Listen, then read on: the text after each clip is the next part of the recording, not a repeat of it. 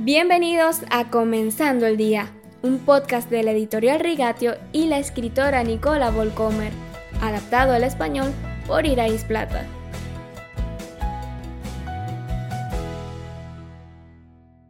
Bienvenidos otro lunes a Comenzando el Día.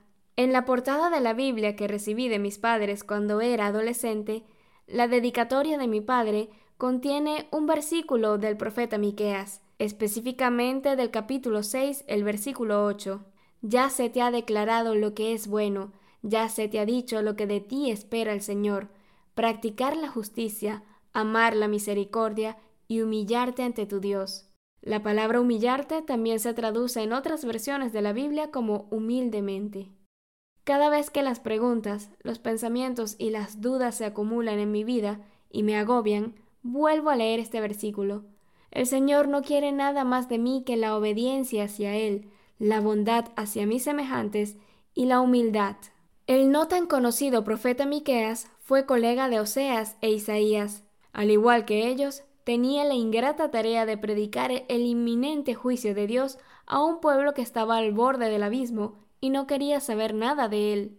El mensaje de Miqueas comienza también con la sala del trono de Dios en el templo, aunque no como la revelación personal que tuvo Isaías, sino con la salida de Dios del templo para ejecutar el juicio. En Miqueas capítulo 1 versículos 3 y 5 leemos: Miren, ya sale el Señor de su morada, ya baja y se encamina hacia las cumbres de la tierra.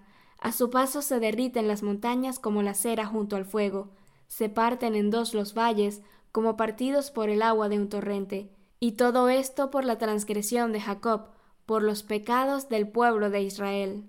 Los oyentes de Miquea no se impresionaron por sus llamados urgentes a temer al Señor. Intentaron prohibirle que hablara y le pidieron que predicara solo lo que la gente quiere oír. Deja ya de profetizarnos, no nos vengas con que el oprobio nos alcanzará. Miqueas capítulo 2 versículo 6. Y Miqueas se mantiene desafiante. En el capítulo 3 versículo 1 y 2 leemos: ¿Acaso no les corresponde a ustedes conocer el derecho? Ustedes odian el bien y aman el mal. Y más adelante, también en el capítulo 3, pero en el versículo 8, leemos, Yo en cambio estoy lleno de poder, lleno del Espíritu del Señor y lleno de justicia y de fuerza, para echarle en cara a Jacob su delito, para reprocharle a Israel su pecado. Y lamenta en el capítulo 7, versículo 2, que ya no hay gente honrada en este mundo, todos tratan de matar a alguien y unos a otros se tienden redes. El libro de Miqueas es cualquier cosa menos una lectura relajada de vacaciones. Es un llamado de atención para arrepentirse y buscar al Señor antes de que sea demasiado tarde. Miqueas describe una condición espiritual en la gente que es terriblemente similar a nuestro tiempo. También nos ayuda a discernir y juzgar las señales de los tiempos a través de los ojos de Dios. Mañana veremos los destellos de esperanza que se encuentran a lo largo del libro de Miqueas, que también nos alienta cuando tenemos la sensación de que nuestro mundo está al borde. Y creo que no somos los primeros en tener ese sentimiento.